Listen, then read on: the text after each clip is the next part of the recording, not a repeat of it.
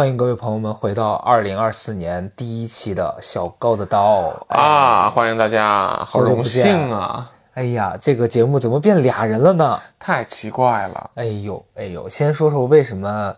我们这节目从一个人变俩了？啊！上来就说这个话题是吧？那那大家听到了呀？行，先自我介绍一下啊！嗯大家好，我是周东正。哎，哎，呃，为什么就是能在有幸在二零一四、二零二四年，sorry 啊，二零二四年的第一期能来到小高的岛呢？嗯，原因是我前一段时间呢去上上课了啊，嗯就是之前咱们高先生啊。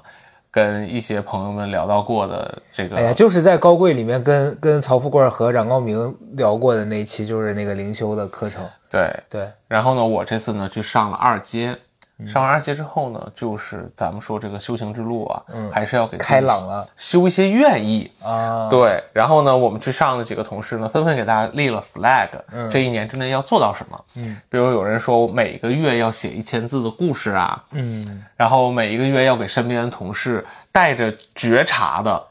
指出对方的问题啊，嗯对，一年指出六十多个问题，确实挺难的啊。这每个东西对大家都是有挑太战的，picky 了吧？要指出人家六十多个问题，是他总共六十多个。你想，他一个月一条，一他个人就是指出十二条，一个人的六十个，还是说整个公司每个？月一个人一条。哦我们那几个去上课的同事，嗯，每个人一条，妈呀，然后每个人一年就十二条嘛，然后他算到一起就是六十条。明白。然后主要他是一个很难跟别人说非常严厉的话的这样一个人，哦所以他的功课是这一条。明白，对，然后呢，那么我当时立的 flag 是什么呢？就是每个月跟高先生一起录一期小高的岛。而且完全没有经过我的这个，就是说同意啊，就是是这样，因为我以我对你的了解，你肯定是觉得此事也是还可以。我当然是欢迎的了，我当然欢迎，因为其实我去年我上次在跟曹曹德胜直播的时候，我说有一度觉得小高岛做不下去了，因为我感觉我的能量和我的内容也就只能紧着一个播客做了，嗯，然后同时更更两个，而且每个都周更，我感觉我确实有点原地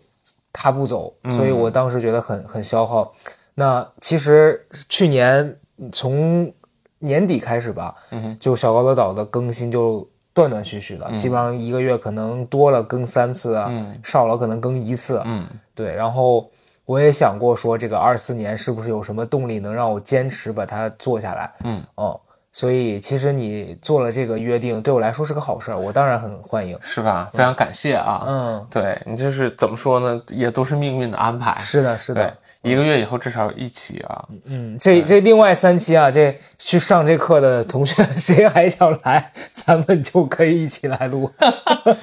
嗯 嗯明白，嗯，反正就是这个原因，所以未来每个月我要给小高的岛提供一个很好的内容。嗯，对，嗯那那是这样吧？我觉得今天这期也是我们俩刚才商量了一下，啊，我觉得呃，做一个复盘，呃，以及重新的梳理吧，因为在那个周老师上完这个课回来之后，我们俩有过一次沟通，嗯，就是关于这个所谓的灵修，或者是说这个自我修行的这一部分，大家其实还是会有很多的误会，嗯。以及我可觉得可以说是偏见在里头吧，包括我们之前在高贵做的那一期那个内容，我其实呃这一段时间以来，我上周我跟曹富贵也说过，我说我有很多地方我觉得当时我表达是不够理性，嗯。且会造成一些对这个东西没有了解的人的呃一个错误的观感的，嗯嗯嗯所以这事儿我也想去做一个重新的梳理和纠正，嗯。啊，当然我我觉得可能有的朋友也许比较敏感的人会觉得说啊，你是不是最近又受人影响了？你要 你要给他洗白什么呀？就是你你有耐心的话，你可以往下听一听，大概你就知道我们想表达的是什么了。是的，嗯嗯先这么说吧，就是，呃，我觉得你前段时间去上完这个课回来，你给我的感受就是你在当中获得了很大的能量。是的，嗯，你可以跟大家说说，就是你为什么会有这样的一个反应？嗯呃，这个事儿，我觉得还是从哪里说起，从对我这个我我对这件事情本质的认知说起吧。嗯，因为你看这个，呃，说他这种课的类型，说叫灵修，嗯，然后呢又讲人要修行，这话听起来就很玄，对，嗯，很像玄学，然后很像是呃，就是套了一些什么奇奇怪怪的壳子的一些啊所谓的洗脑也好，嗯。嗯，但是呢，其实你真正投入到那个环境当中，你的体感是不一样的。然后这也是你个人的选择，就是你要不要在你的人生阶段的某一个时间点，嗯，开启一种自己和自己不同的相处模式，嗯，这是你自己的选择。是的，那有的人在接触了这个课程也好，接触了这个方式也好，他的第一反应是：那我人生之前二十年也好，三十年也好，靠我自己的模式运转，我自己跟自己相处的也很好，嗯，我也取得了很多世俗意义上的成功，嗯、那今天你过来告诉我说，哦，人生其实是有另外一个方向的，你要跟自己相处，你要向内求，不能向外求。你这世界上你能改变的只有你自己，外部世界你所有东西你都改变不了。这些东西突然出现的时候，难免会让人很难接受。嗯，然后且我也必须说，就是你选择这样一种生活方式也好，和自己相处的模式也好，这个东西是你一定要有一个很好的时间节点和契机，嗯，让你决定做出改变，这个东西才对你有用。嗯如果你不全身心的投入到，比如说上课的时候，你不全身心投入到过程当中去体验，去体验这个东西给你的冲击和感受，那你跳出来看的时候，你会觉得这一切也许就像很多人感觉它它可能很滑稽，嗯或者它有别的什么更难听的一些性质，但是当你把自己全身心交出去的时候，那个确实一定程度上能疗愈你在一段生活当中积累的伤痛也好，恐惧也好，嗯，然后你自己心里面一些过不去的坑和疙瘩也好，它能帮你重新梳理你自己的人生，然后你再去选择说，我下一步要用什么样的状态去面对我即将来的生活。嗯嗯，这是这个我对这个事儿的认知。嗯然后你说为什么我会在这个事儿里面获得一些能量？对，然后我最开始上一阶是两年前了，对，嗯，做完喜剧一，嗯啊、去上的一阶，然后那会儿其实我人生确实处在一个比较痛苦的阶段，嗯，那会儿事业上比较卡，你知道我这个人也没有什么别的，我生活里主要就是工作，是的，然后呢，你在你过去的十年当中，工作一直在给你的，虽然是很痛苦的过程，但是一般都是一个正向的结果。然后你的事业一直在往前，你也能看到你前面有很多的机会，嗯。然后做完喜剧一之后呢，你就突然有了一个感觉，是你凭借你自己原来的方式，你原来的呃奋斗的模式，你看世界的角度，你会发现你原来的武器开始逐渐变成阻碍你的东西。嗯我呢是一个特别靠脑子的人，嗯，用我自己的经常鼓励自己的话，就是我始终觉得我自己是个聪明的人，嗯所以事情来了呢，我会习惯性的用脑子先去判断，嗯，判断逻辑，判断前因后果，给我自己一个前提，然后通过这个前提和条件，然后我来去推说这件事情我能有什么样的解法，对，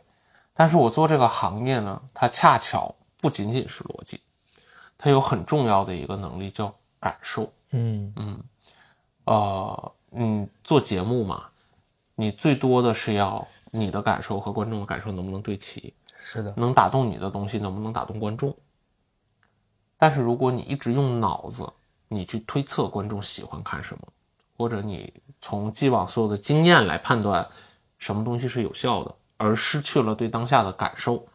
这个东西就会变得非常可怕。嗯嗯因为有些东西不是逻辑的，所以呢，呃，当发现这个事情的时候，我就发现，我前面的那个积累的模式是我必须要往前冲冲冲冲冲，努力拼命，然后用聪明和快速的反应来应对我的生活当中的变化和困难。但是你到了一定时候，你会发现你要负责的事情，比如变得更多了，或者变得更大了。但是当你只有逻辑、理性和脑子的时候，你缺乏感受的时候，你的判断就是会不准确。嗯。然后由于这个不准确，就会导致你的工作和事业遇到卡点，嗯。然后你就会在那停滞不前，停滞不前之后就进入到一个恶性循环，是拿到了负反馈，然后你就更紧张，然后更紧张，你就更用脑子去思考我能如何解这一题，然后就更丧失感受，然后就越解不开，是的，然后就卡住了嘛。然后就在那个时间节点，我就去上了那个一节课，上了一节。嗯。然后一节其实它核心是帮你告诉你，用另外一个视角去看待世界。你会发现世界上你能改变的只有你自己的想法和你自己的行动，外部世界的很多东西，包括别人，包括这个世界上随机发生的一些事件，你是改变不了的。嗯，这是第一。第二是你在过程当中，你能不能真实的面对你自己，你的恐惧是什么，你的担忧是什么？嗯嗯，你能不能承认自己是有所缺点的，然后在需要很长的一段时间，你来调整你自己的缺点，然后但你调整这个缺点的前提是你得先接纳它，你得承认它的存在，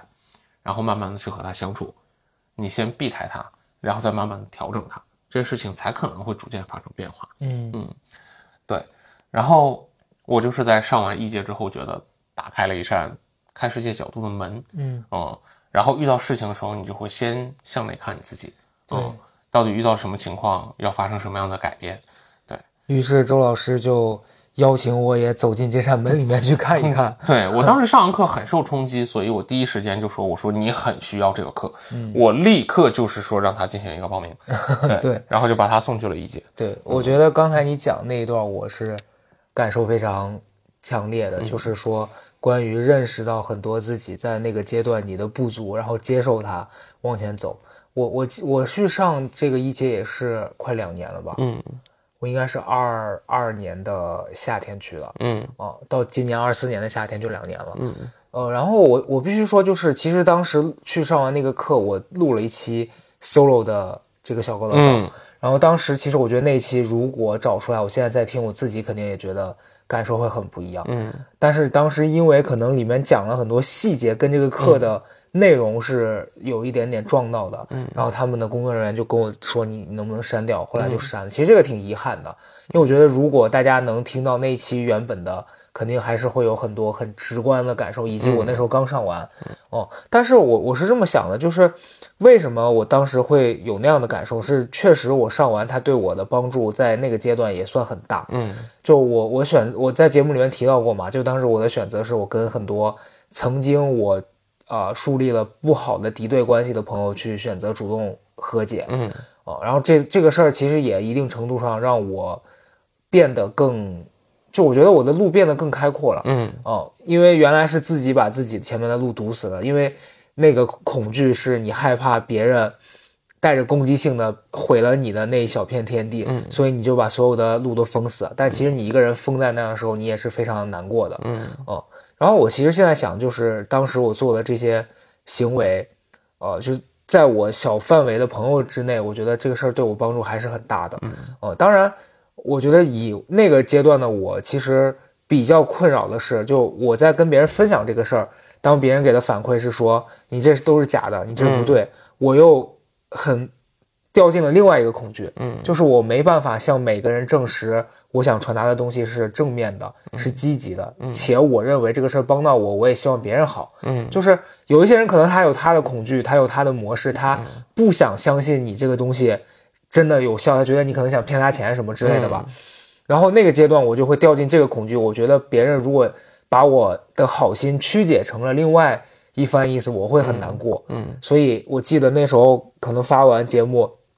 也会有一些人带的评价是质疑的，嗯是是比较负面的。然后我还会跟这些人有一些呃比较激烈的 battle 啊什么的。但我现阶段在遇到这样的事儿，我觉得我可能是会选择不回复了。嗯对，就是你不不用去跟一些负面的能量去过多的纠缠。嗯这个事儿就是他，我我最近的真实的感受啊，就是对于像我这样子的很敏感的人来说，包括很多听我们这个播客的朋友们。最爱说的话就是说啊，小高什么适令我啊，嗯然后我我就跟跟你完全一样，我相信大家会有这个共鸣，也是因为你你们跟我一样，都觉得负面的能量很容易干扰你，且你很想把那个推开，但你越跟他纠缠，他就会越让你感受到不舒服。嗯我我今天其实也发生一一些小事，但是我觉得不值得讲了。就是嗯我后来的选择，就是我觉得我就不我就推开他就好了。嗯就这东西是一个选择，它不是一个你必须去解解救谁，你没有这个义务。嗯，哦，所以说这么多，就是我我要讲的就是当时他对我是有很大帮助的，但后来为什么会有一些心心理上的变化呢？想法上的这个转折呢？可以一会儿边聊边边说啊。所以我是觉得，呃，就像刚才老周讲的，你到了一定的阶段，然后你过去旧的那些。处理事情的习惯，嗯，还有你心理上的一些模式，你用脑子的这个惯性，都不能帮助你更好的往前走了。其实你是可以考虑一下，就是用感受去感受一些事情。嗯，我跟曹富贵在节目里面之前反复提到，就是我在最近在学的那个李欣老师的那个中医的那个课嘛，他其实在课上反复在讲的一个事儿，就是大家要去感受。嗯，就中医的里面有一个。就他在讲课说，大家去可能望诊啊什么，就给病人看诊的时候，其实最怕的是掉到点对点的思路里。嗯，就是当一个人说他自己头疼，或者他说他自己呃是什么胃疼，很多人。初学者会着急的上来就觉得说哦，你胃疼，那咱就治胃。嗯，就是你你没有把这个人当做一个全局去观察，就你没有关注他的环境、他的情绪和他整个生存的那个状态是什么样的，他的能量能量是什么样的。当你去了解了这些之后，你可能会发现他的胃疼不是说胃出了问题，是因为其他的地方有什么不舒服导致了胃疼，然后你应该去治那个，当那个好了，他的胃自然就好了。而人是习惯性的觉得。那胃疼就治胃呗，嗯，所以我们好多人在做事情的时候，就是你你觉得那这不对了，我就处理这个问题，但你没发现其实是因为你其他的地方出了岔子，嗯，你才会这样处理问题，嗯，对，所以这个这个这两件事是我最近在感受的时候觉得，你有时候是可以把自己松开，交给环境，然后你去感受感受是不是有新的思路，嗯，对，你知道我提到感受这个事儿啊，我觉得。那个感受之所以可贵的一个很重要的原因是什么呢？嗯，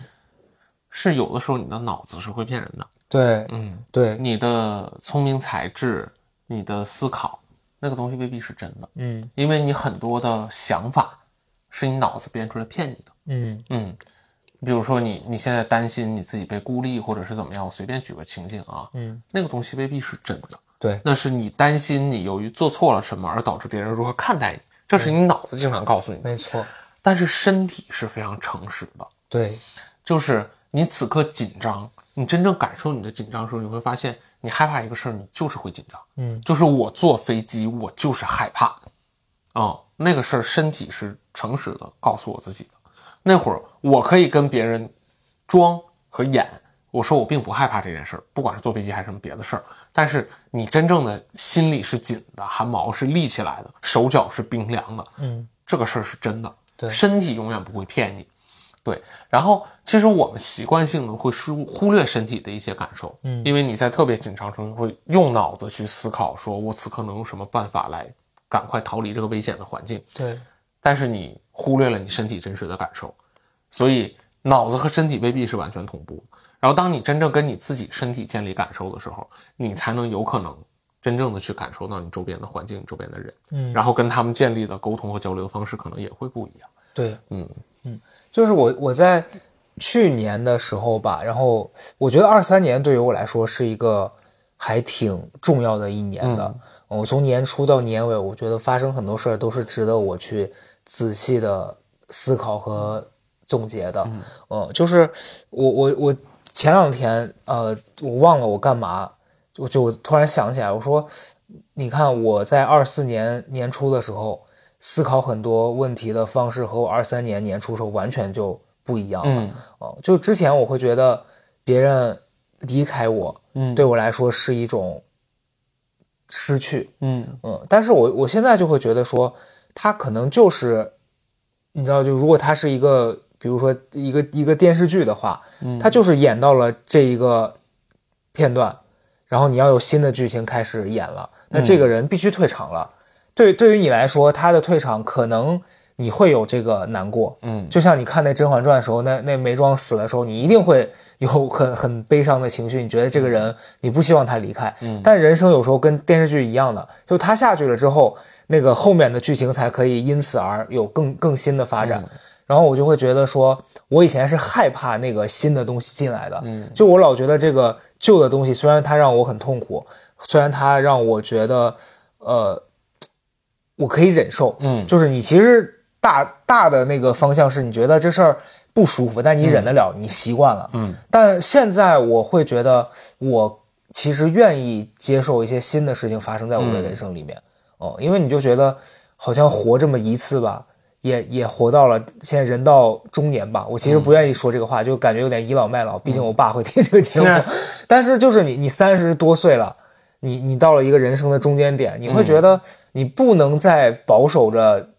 那样过日子了。嗯你就像去年，呃，找那个吴老师给给我看的时候，嗯吴老师就就用一句话形容我说，你一直是一个，呃，就是用一句话形容我，他说我是一个大的船，但我一直行驶在一个小河里面。嗯嗯，我觉得行驶在小河里面是我过去一些年来的选择，我是可以试着开往大海里面去看看更大的世界，但我不要。然后不要的那个主要原因就是我的恐惧。嗯哦，我我当时在上这个一阶啊，呃，我最直观的感受就是，我很多的想法是像刚你说的，它不是真的。嗯但是我这么多年来，我用那个假的幻境嗯一直在吓唬我，嗯然后以及我在被这些东西卡住。嗯，再一个就是我经常会因为这些东西导致我的情绪出现一些负面的影响。嗯哦，然后在上完一阶之后呢，就有一些活动，课上的一些练习，它是让我直面。其实我我们就也不用在节目里面讲说具体的那个嗯是什么。如果有一些你觉得 OK 的，一会儿大家可以讲。嗯哦，但我可以分享的是，就是我觉得呃做这个事儿的过程本身它是很神奇的。嗯哦，你跟一些人的那个链接就变得，它让你模拟了一些生活里面的场景。嗯所以你就呃回到生活里面，你不会去怕你真实的那个跟你有了可能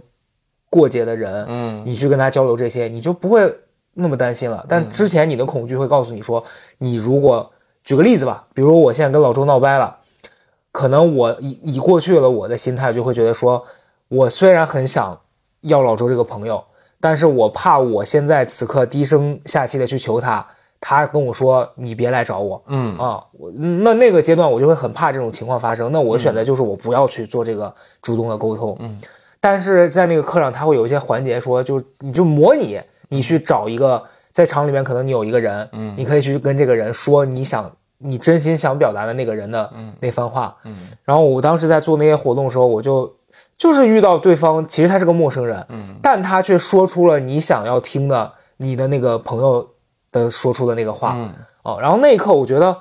对一个陌生人，我都敢说，我为什么不敢去对我真实的朋友和我的家人去表达这些东西？嗯。哦，然后我跨出那一步之后，哎，我也真实的收到了我的就我理想中的那个人给我的反馈，嗯。我就觉得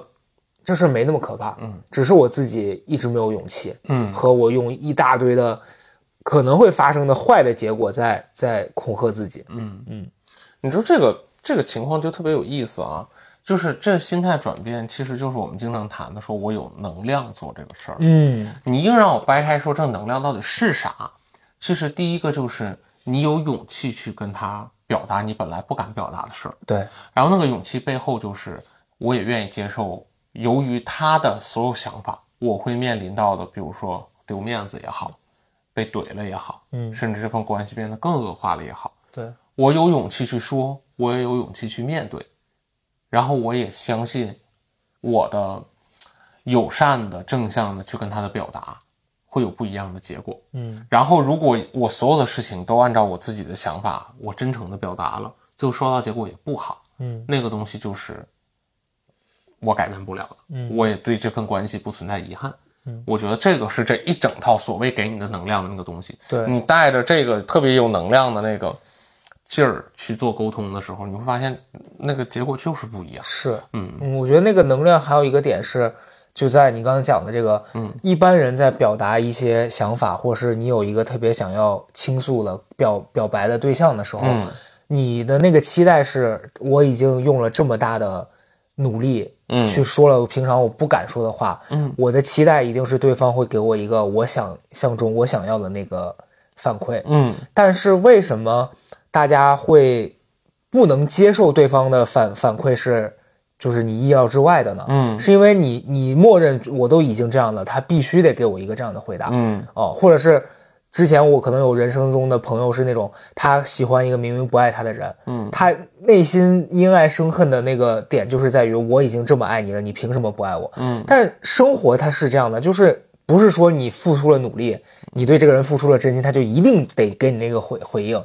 那当你这个能量充足的时候，其实这个能量是会让你就，即便你得到了一个你不想要的回应，你也有足够的勇气去接受这个答案，然后你再带着你的，可能这一次它对你来说是个伤害，但你会有这个，你的能量会包就接受你现在拿到的这个反馈，然后你继续往下走。嗯，我觉得这个也是挺可贵的吧。嗯嗯，我必须跟大家坦诚说，就是那个时候我去啊、和解的朋友，到现在真正呃日常中还频繁联系的也就一两个嗯哦，但是剩下的那几个人呢，怎么讲？就是你们一定不会是你想起这个人，你心里会觉得哈，这个人就谁要理他，嗯或者就你绝对不是一些很负面的，嗯很很那个带着恨意的这种这种情感，嗯所以我觉得我现在到了我这个阶段，我是希望我的人生里面越少那种你想到一个人，你说哎呦这人、啊膈应书杯什么这种，你我我其实真的是越来越不想这样。嗯，当然我们在节目里面经常可能我跟曹曹富贵我们俩就聊天儿。你知道吧？嘴贱就会打一些嘴炮，说哎谁谁谁。就我们在生活里面可能还是会碰到一些你觉得这人跟你不对付，嗯但我其实也是正在学着接受，说这个世界上一定就是有各式各样的跟你不对付的人啊、嗯如果你看谁你都觉得特别喜欢，那你才是真的中邪了，这很奇怪。嗯，嗯，是这样的。如果他真的喜欢也行。对对，对，但是确实也有一些人，就是其实他内心并不是真的喜欢，他在演，但是他得让自己看起来喜欢很多人。这对。其实他自己也挺累的。这种这呃，这就我觉得可以往下一趴讲了，嗯。就是为什么我我在去年高贵那期节目里面，呃，因为当时的前情是我陪冉高明去嗯。学习了嘛，然后冉高明在那个地方呢，其实他在节目里面讲的这些和他在那个课上的表现是很统一的，嗯。因为我我觉得冉高明是一个很有自己的主见的人，嗯。就他其实是有一套他自己的处事的原则和他的理念，就他是不太能接受外面的一套这个所谓你你你的这个修行的法则，或者是你告诉我说我听了你的，我就可以过得更好，嗯。他是很难去接受那样一套说法的，因为我也不知道该说是他务实，还是说他就是可能自己本身过得够好。就是我觉得对于我来说，可能我跟老周刚分享的一个点，就是我们都因为各种各样的原因卡在了一个靠自己没办法解决自己的这个、这个靠原困来模境的点。式吧，对你终归还是要靠自己解决。对对对，嗯我们就是嗯靠原来的旧的方法和模式，无法再往前走一步了。嗯然后这个时候我们接受到了这个东西，它帮助我们往前走了一步。嗯但是可能对于冉高明来说，他现在虽然很累、很痛苦，但他其实他是痛并快乐着的。嗯哦，他的那个痛不是说他想改变，而是他确实很累。但是这个累本身给他带来的，不管是可能生活，还是说他的工作的理想状态，嗯都是他很能接受的。嗯反倒你让他跟我掉掉一个个儿，比如说你你像他让他过上我的生活，他会不舒服。嗯但你要让我像他一样那么的忙，每天工作那么久，我也会受不了。所以大家的需求是不一样的。嗯，因此他在到了那个地方呢，他听到那样的一套说法和课上的那些活动的时候，我觉得，我认为啊，他可能是没有完全打开的，这是第一个。然后第二个是，呃，我觉得他也可能不需要完全打开，嗯。因为对来对他来说，就是他感受到一半，他觉得这东西不是我要的，那他就没必要去往下打开这个事儿了。嗯。所以他后来在节目里面，他对这个，就他对里面很多理念的不同意，嗯。以及他当时在那个课上，他就也也说了很多，就是他其实很很直接、很坦荡的表达了那个。然后我我想说说我我的就是我后来很难受的地方，就我难受的地方是，其实当时那期节目我是很犹豫要不要做的，嗯。因为我是真实的想法是这个地方真实的给我带来过帮助，嗯。只是我那一次去的感受，确实有一些人让我感觉不是很好，嗯。就是呃一起学习的，就就因为它是一个学校嘛，相当于，嗯。那你来上学的人就是他是肯定是五花八门的，嗯。然后有一些人因为他自己身上带着那种奇怪的，呃，可能他的困境，但他的那个困境的表现形式是让我觉得这人好奇怪，嗯或者是说的那个极端一点，我觉得这人有病。嗯啊，所以在那个阶段，我会觉得这个地方怎么会有这么多奇奇怪怪的人？是不是这个、这个机构本身也变味儿了？嗯就会带着很多这样子的偏见。但是我事后想，那也是我的恐惧。嗯就我会觉得说，如果我现在看到的东西才是真的，那难道我以前相信的东西是假的吗？嗯。就我可能会有这样子的心态，所以那个时候我在节目里面可能，我现在也也，反正我在节目里面我肯定是没有攻击这个、嗯。这个地方的。嗯。我我印象中我在节目里面说的是，他也带过带给过我一些帮助，但现在确实发生了一件事，是我比较怀疑的。嗯。然后最后我分享的两个例子全都是其他的地方的，嗯。就是因为那期我们在讲说现在这个市面上的课程它是比较，呃鱼龙混杂的嘛，嗯。啊，然后就那什么什么欧阳老师啊这那，那他那都那不是这个地方的，嗯。然后所以事后我很怕，就是我们这一通表达，大家听完之后会认为说，哦，可能就是高大成跟冉高明他们去的这个地方，这地方就是一个很奇怪的地方，嗯。然后我会觉得，如果我的这个动作造成了一批人的误会，嗯他们没有机会去体验他们应该原本的那个体验了，嗯这是我的一个失误的地方。嗯嗯，就我初心不是这样的，但我却做了一个可能会引发这个错误的事情。嗯然后第二个是，我会觉得，那可能当时跟我一起去上课的人，然后他们听到我我做这个东西，他们会觉得，哎，这个人是不是两面三刀啊？嗯，就这这这几件事加起来吧，会让我在过去的一整年里面，我我会比较的难受。嗯。哦，所以我我记得我二四年的一月一号左右吧，前后我发了一条微博，就是那天我在回想这个事儿，我说我今年开始，我反正是我给自己立的一个小 flag，、嗯就像你们刚开始提到的那些，我说就是我不相信的话，我不想做的事情，嗯。我就坚决不要做嗯。哦，因为我过去的人生里面，就是因为我的这个犹疑不定，嗯我的反反复复，给我造成了很多这样子的困扰。嗯所以我是希望我今年开始我不要有这样子的，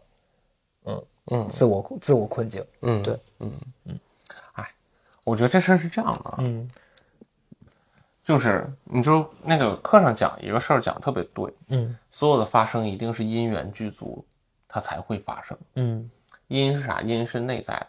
你自己的原因；缘是外在的，这个世界上偶然的规律。嗯，这两个东西聚到一起，这个事儿才会发生。对，那冉高明会有这样的体验吗？很显然，就是第一点呀、他肯定是个壳非常厚的人，嗯就是他有自己一套完整的运行的规则，且这套规则在他过去的人生当中给他提供了非常好的保护。嗯嗯，所以他是不可能在当下没有遇到任何问题的时候，我说我放弃原来那个模式，我转化成一个新的模式，并且全然接受。嗯你说咱们会面临这个问题，一定是因为 A 电池要没电了，我们换一个新的 B 电池，对，换一个动力方式，让我们继续往下走。冉光明的 A 电池还是电量充盈的状态，你现在跟他说人生要换电池了，他一定不接受。对，因为现在那个电池帮他跑得非常快且非常远，嗯，所以他才会面临那个东西。这对他来讲，其实就是嗯没那个此刻还不是他缘分的要改变的时候，是的，这不是他的人生节点。他现在过的一定程度上还是在他那模式里面运转的很顺畅，嗯嗯，所以他会有这样的感受。这事儿也并不奇怪，你也不能指着每个人去上完课了之后全都变成菩萨了，这不可能。对，嗯，对每个人一定有自己不同的理解。是的，这第一层。然后第二层呢，就像你说你面临那个事情，你当中你会有一些不好的感受，因为一些人。但是你说前两天我听到一句话，那句话实在是太妙了。你眼里的自己不是真正的自己，别人眼里的你也不是真正的你，真正的你是你眼里的别人。嗯嗯嗯，嗯，你眼里的别人才是真正的自己。是的，嗯，那个东西相当于是你如何看待这个世界，才是你这个人真正能代表你的样子的那个部分。嗯嗯，你对这个人会有这样的认知，是因为你心里觉得他是这样的。嗯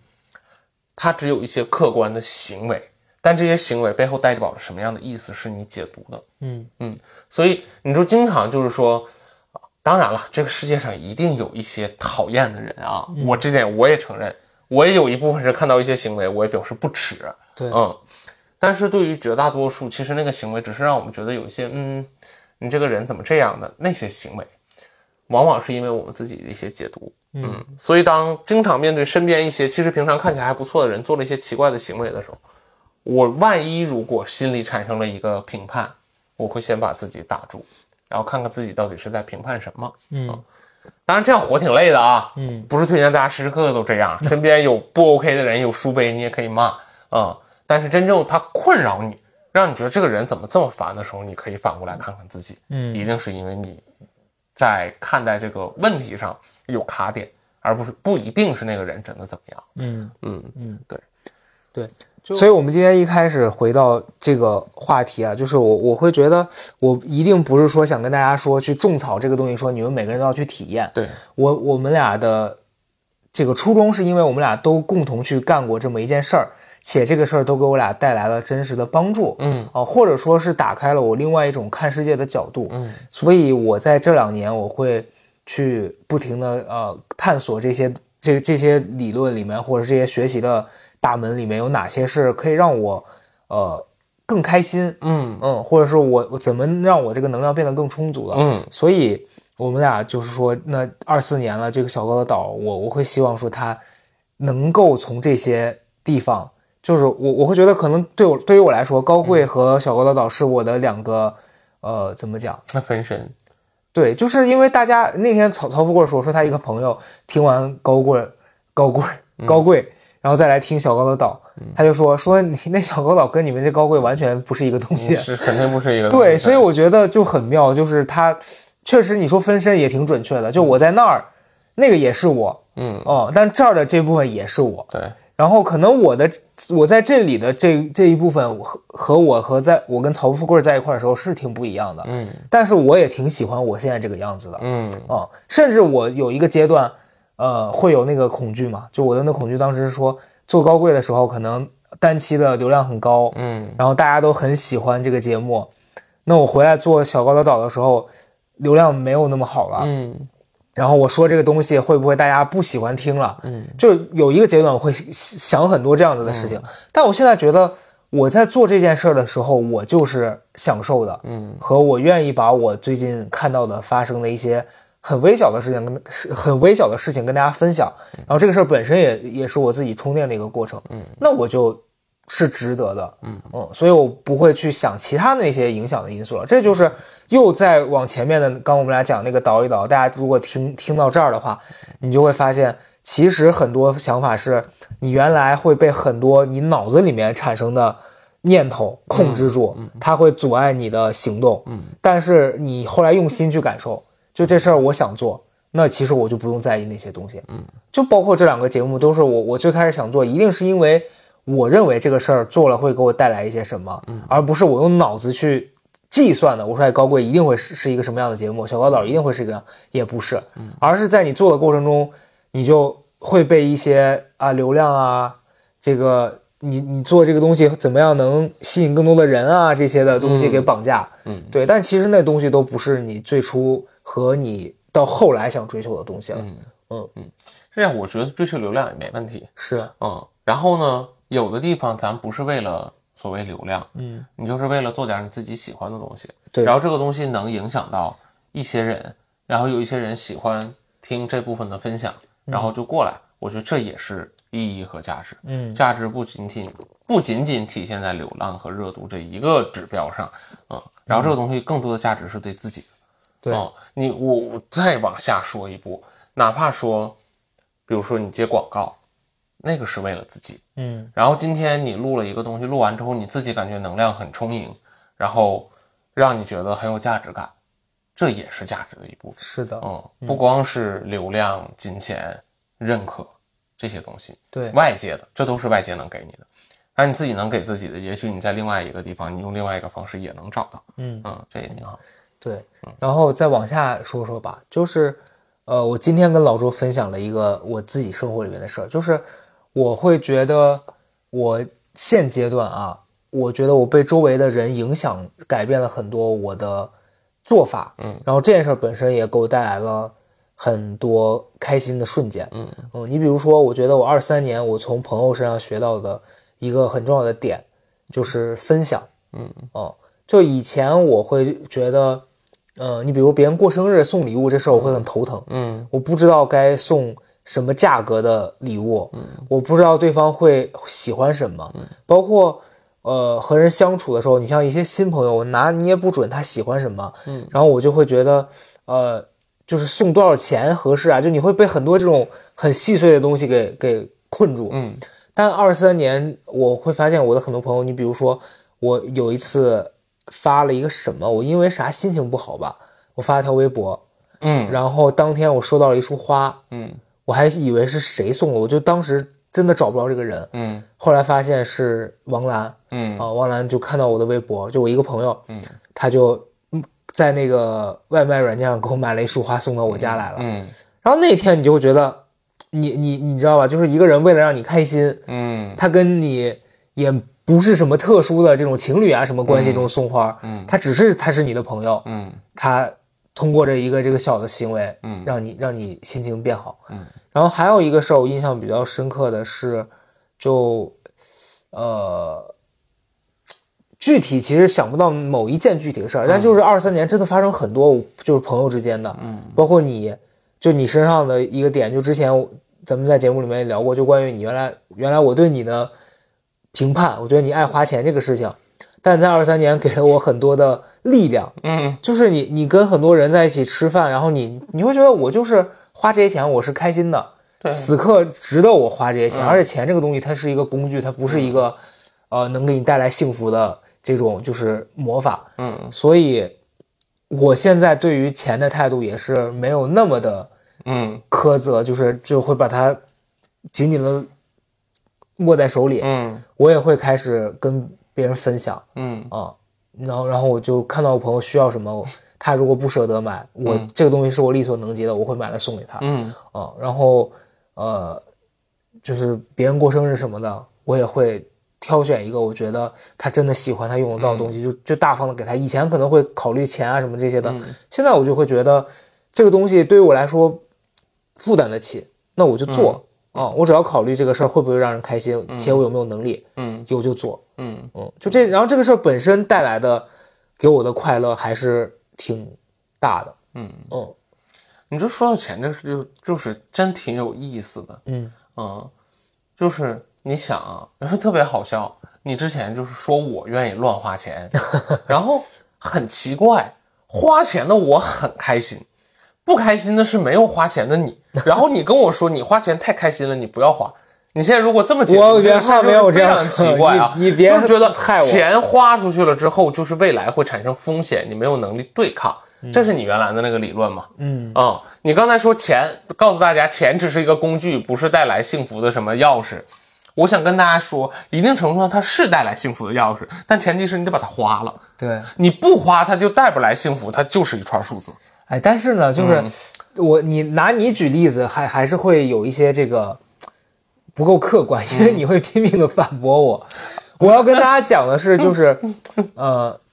就是肯定有很多朋友现阶段，因为我觉得听我们节目的好多朋友可能年纪还比较小，嗯啊，就是基本上可能跟我们差不多或比我们小的人居多。嗯大家在这个奋斗的阶段，一定是会为了钱苦恼的。嗯我也是，包括我现在，我现在也不是说我就富得流油了，我肯定还是会那个经常想说，哎呦，这今年这这工作对吧？怎么办？来一个活儿，我还是会争争着抢着想干的。那就谁、谁不想多赚点钱？嗯但是我我想表达的是，就是我和二十出头的那个，就是每次一一想到花钱我会害怕的那个，我的转变是，我认为钱这个东西。就是它是一个源源不断的，它是就是你你流出去，它才可能流回来，它是一个循环的东西。但当你努力工作赚那些钱，你都把它死握在手里，觉得说我不能花，花了我就会遇到危险。那你这个东西，就你努力的意义是什么呢？嗯，这是我二三年从老周身上也好，包括我的那些朋友们身上看到的。就我觉得，呃，你本身拥有的这个快乐的时间就已经很幸运了。嗯，他让你花掉一些钱，其实就是那那不算什么。啊。嗯，我我我在就是针对这个话题再延展说一点啊，嗯。也不是劝大家不储蓄，嗯。嗯核心的意思是大家不要因为自己消费了而感到负罪。嗯。嗯然后呢，同时也劝大家不要花上头的钱，对，这个钱花出去了，一定是要给你带来好的享受，嗯。让你觉得有价值，这个钱才值得花。是的，不然有一些你真的就是刚才这个老高举的这个例子啊，为了请朋友吃顿饭，我打肿脸充胖子有没有必要？真的没必要。嗯嗯，钱不是说一定分享就好，而是这个钱花出去之后，它能带给你的价值是比它存在银行里要大的。嗯这个时候这个钱可以花。嗯，但如果这个钱花出去了，也没有让你很开心，又消了费，然后银行里的钱又少了，那确实是没必要。对，我觉得这东西还是有个尺度的。然后再往前倒一步，就是花钱为什么会成为我的一个课题啊？就是他刚才说啊，我今天给了他一些正向的影响，比如说我会愿意分享或者怎么样，这个事儿本身它确实也是我的功课来的。嗯因为我小的时候，实际上呢，就是，呃，就坦诚的讲啊，我妈呢，当时我妈我爸一定是对他们的人生和当时对小时候我的整个家庭生活是有规划的。嗯我妈会觉得人一辈子如果没有自己的房子是不 OK 的，嗯所以她一直努力呀、攒钱呀，然后就想拥有一个自己的房子。事实上，她也确实拥有了。嗯然后拥有了一栋之后呢，随着我的考学，然后家里位置的变化，她又想买另外再往市区里去一点的房子，为了我上学方便。当然，她所有的出发点都是为了我，但是她底层也有一个她自己的需求和恐惧，是在于说房子对她很重要。嗯但是呢，小的时候我接受到他这个东西，因为其实房子小孩子对这东西是没有认知的。我一直从小就觉得我爸妈我妈在哪儿，我家就在哪儿。嗯我住的是个什么条件，其实我小时候真没感觉，但是他们觉得很重要。但是小时候反而我很在意那些东西，比如玩具啊、零食啊这些东西，反而因为家里买房子的计划，你会相对来说拿的少一点。嗯，然后呢，你也会听闻身边有很多人，比如说因为钱呀、紧张啊，然后导致他们人生其实过得比较，呃，比较难受吧。嗯，然后那个时候我就觉得，我就暗下决心，因为小时候一直教育我说，以后你自己挣钱，你想怎么花就怎么花嗯。啊、然后呢，我就会发现从小的这个东西的挤压和教育，对我所有教育给我挤的那个出口是，你挣了钱你就可以支配了，你就不用受任何的限制了，嗯以至于现在其实第一点就是我对买房其实一点欲望都没有。嗯因为我觉得那个东西除了带给你无尽储蓄上的痛苦之外，它没给你什么舒适的体感，嗯、因为就是还是最重要，对我来讲是人比较重要嘛，不是房子重要。这第一个，当然我觉得这个也对我来讲也确实太绝对了啊，嗯呃，你有有足够的钱还是可以买的啊，不是劝大家不买房。嗯，这第一个。然后第二个呢，我就会觉得，那我赚的钱，今天我想要的东西，我就不想去思考，我就想买，因为那个是源自于小时候那个叛逆来的。嗯然后呢，第三点是，我是确实更在意身边人的感受。嗯然后呢，我自己什么钱一类的东西，我确实会觉得我，我花钱，比如请大家吃饭，给谁买礼物，这个东西大家都开心。那个钱留在我手里，它就是一串数字，我也不开心，也没有人开心。我今天请了大家吃一顿饭，大家所有人都开心，这为什么不好呢？我就很喜欢做这件事儿。嗯，当然，如果因为我就是我这个习惯和特点，可能也会给身边的朋友造成一些困扰。就是那每次出去，如果你都想请客，那其实大家都是一样的，为什么一直你请？在这样以后，那我们别一起吃饭了。最后极端可能会变成这样啊，当然也没有这么极端，现在大家还是会出去吃饭。对，这是其实这是所有的我我会这样做的全貌，嗯是源自于我所有的经历和我的认知。嗯，但是我觉得这个所有认知里边的事情其实都很绝对，对嗯，走那个极端确实是不好。对所以我才说，在花钱这件事情上，我未来想做的事儿就是，我不要为了头脑一热而花钱。对，嗯。你知道咱们俩过去的这些日子里面，为什么会因为这个事儿打架？在你刚才讲的时候，我其实，在脑子里面思考，我为什么对钱以前有那么多的恐惧啊？嗯。就是首先一个是小时候我的家庭环境，它不是一个呃财富那么充裕的，相信你肯定也嗯是，是啊对，都是一样然后我那时候呢，我家人呃，因为我跟爷爷奶奶一起生活，就他们因为可能就过过穷日子，所以他们包括我的姑姑啊什么这些人，他们都会对钱保着一个态度，是从小给我灌输说。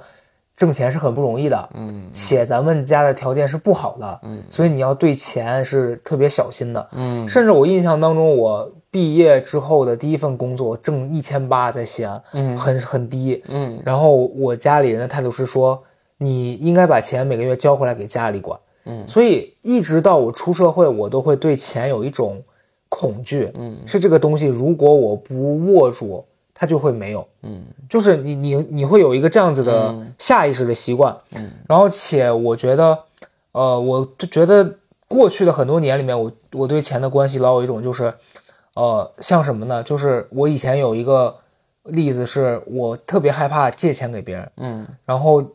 当别人把我钱拿走了之后，我脑子里面会一直在想，说他什么时候还我，他什么时候还我。嗯，虽然我很讨厌自己那样，但是我过去就是会忍不住的这样。哎，但我也这样。嗯，哦，我借钱这件事儿我也很谨慎。对，什么样的朋友我会借他钱？只有一种人，就是这是钱我不要了。就是对这钱我借给他，我当给他我都不心疼，关系好成这样我才会借。对我现在也是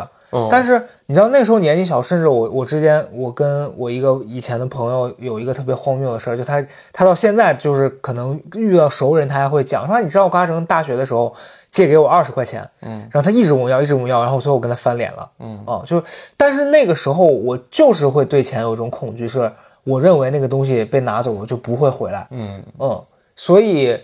呃，包括我觉得我人生当中有很多这种很负面的思维，就是我认为别人就是没有答应的事情，随时可能有变数，嗯，然后我会认为这事儿偏向于不成的这个这个比比率比较大，然后以及这个钱去了不会回来，就这一类的想法，在我过去人生当中真的是很常出现，所以我会对这个事儿有特别大的抵触。但是去年我觉得我发生一个事儿嘛，就是这事儿，我觉得也可以在这个节目里面讲了。就过去工作上合作的人，嗯。他其实这你也知道嘛，就欠我一笔钱，嗯。然后你要搁过去，这对我来说是一个很痛苦的事儿，嗯。我会觉得我必须要回来，即便这个人跟我关系不在了，就闹我也得闹。嗯。但是去年我就是不想去干这个事儿，嗯。因为我想了想，就是，呃，我跟这个人的这几年的合作关系，你不管是从工作还是从朋友上来说，有过美好的瞬间。嗯。虽然很多人告诉我说这这公是公私是私，你还是应该把这个钱要回来。嗯。但后来我觉得，就对于我来说，这笔钱如果你让我认为他是交了一笔学费，嗯或者是说我觉得我作为那几年工作合作期间对于这个人的一个弥补，嗯我是愿意掏这个钱的。嗯而我不想为了把这个钱要回来，再去发生一个不美好的经历。嗯然后以后每当我想起说我要这笔钱的时候，都是这个很很讨厌的这个画面的时候，那我觉得那就是可以不要。嗯哦，虽然我现在还是偶尔会想起来我跟这个人的一些过去的回忆，嗯。但这个钱我真的就是很奇怪，我从来没有说想嗯为了这个钱而你知道吧日日思夜想的。嗯。所以我觉得这可能是，呃，我在过去的人生当中，我突然到这个节点，我好像开窍了。嗯。我觉得那个东西不是一个应该困住你的东西。嗯。哦，嗯，你没发现吗？其实刚才在聊的时候，突然意识到一件事儿，嗯。咱俩对钱的底层态度是一样的，嗯。咱俩都要控制它。嗯嗯，我控制的方式就是我必须花了，嗯，我想怎么花就怎么花，对它是一种控制。我的控制你的控制就是留住它。留住它。对这就是就是其实是一样的。嗯，你看我小时候，咱小时候家庭都不是富裕家庭，嗯都是正常的工薪阶层，然后要很拼命的，你比如说才能买房子，才能怎么样的。但是我发现特别不一样的是，你小的时候是家里可能就是觉得储蓄是安全的，嗯给你营造的这么环境。但是我发现我妈对我那个教育是，她攒钱是为了花，嗯。她攒钱是为了花个大的。啊但是那个东西呢，确实实在在是她花完了之后，我的生活也发生了改变，嗯。所以那个东西让我觉得挺安全的，所以我没觉得花钱有什么问题。嗯。那再加上以后我小时候没花着，以后我能控制的时候，我的第一反应就是我要花，嗯。嗯，而且我妈还特别妙的就是到现在为止，我都呃我我不知道你家里什么情况啊，嗯我妈有多少钱，她月工资是多少钱，她攒了多少钱，花了多少钱，我永远都不知道。嗯，就我妈的经济情况，到现在为止三十多年了，对我来讲一直是个谜。你可能是个富二代。那那可那不可能，对。后来突然有一天，阿姨说 说这个宗正啊，妈其实瞒了你很多年晚了了。三十多年了啊！，对，现在给你二十个亿吧。我也希望如此啊！人到中年，人到中年还能靠父母当成富二代。哎呦，但是所以就是，我觉得可能在现在这个阶段，就大家可能不光是钱吧，嗯，可能你人生当中有各种各样的需要你去思考怎么改善的关系，嗯和你很多需要去调整才能有看见的课题。我前这两天我在读那个那个金老师，就是我们上课的那个老师，他姓金，是一个台湾的呃长者，嗯哦，他今年七十多岁了。我那天读他的一本新书，是他和他自己两个女儿的那个家书，就是书信的这个集子。然后里面有很多东西，其实还是很触动我的。我那天在想说，如果我有机会去和我的父母做写信的这种沟通，嗯可能这些年来让我很苦恼的一些事儿都是可以化解掉的。就是因为其实我觉得我们现在有很多的这个过去的疙瘩，是因为我们没有勇气去直面它。嗯那就中国式的家长跟孩子都是觉得有些事儿，我们提他干啥都过去了，嗯啊，或者是觉得说这些事儿作为父母的怎么能跟孩子去说这些呢？嗯哦，但是我就是像当时上完课，我跟我爸发很长的微信啊，我们俩那次沟通，我会认为那个东西是某种程度上打开了我们俩当时的一些心结，嗯但是事后我们没有再去追着这个事儿去做一些更多的沟通了，所以我在想，也许将来有一天吧，我们俩可能会通过写信或者是发微信的形式，我不知道，就就也也会有新的这种连接吧。啊，这是你知道，我觉得文字很奇妙，嗯。文字很难直接的传达某一个准确的情绪，嗯，所以你发微信的时候经常聊聊生气了，对，是因为文字传达不了准确的而，且你可能会对他的文字有一些你的意向。对你会误解，对但是这个原因是微信也是短打的，对，所以那个情绪来的非常快，然后你误会的也非常快。是的，但是书信的好处就在于说，你可以你真的会写的时候会理性一点，对你不会写长篇大论的谩骂，然后寄给他。对对，然后当读到有一些情绪上来的时候，你再写回信的时候，可能那情绪又下去了，对你又能理性的看待它。所以我确实觉得啊，书信沟通可能是，就是当情绪都比较激烈的时候，会比语言沟通、当面沟通和微信沟通都要好一点的方式。这可能确实是个方式。是的。嗯，好，那好的，嗯，希望大家在这个新的一年里面呢，都能看到自己的功课，然后且在这个功课上有一定的这个改变。对这挺不容易的啊！希望大家能有这样的缘分和机会吧，能让自己过得更舒服一点。是的我就是这个，都不是更成功一点，你舒服了，你会成功。是的。最后就用一句话，我觉得还是那个金老师让我最近特别有感受的一句话吧，就是他说的那句：“发生就是功课，嗯，结果就是成绩单。”对，啊，我觉得这句话，我我从我第一次上课到现在听到的感受还是挺挺复杂的，嗯嗯然后这事儿我觉得就不过多的描述，大家自己去感受吧。嗯嗯，好的，咱们下期见啦。好，下期见。有时候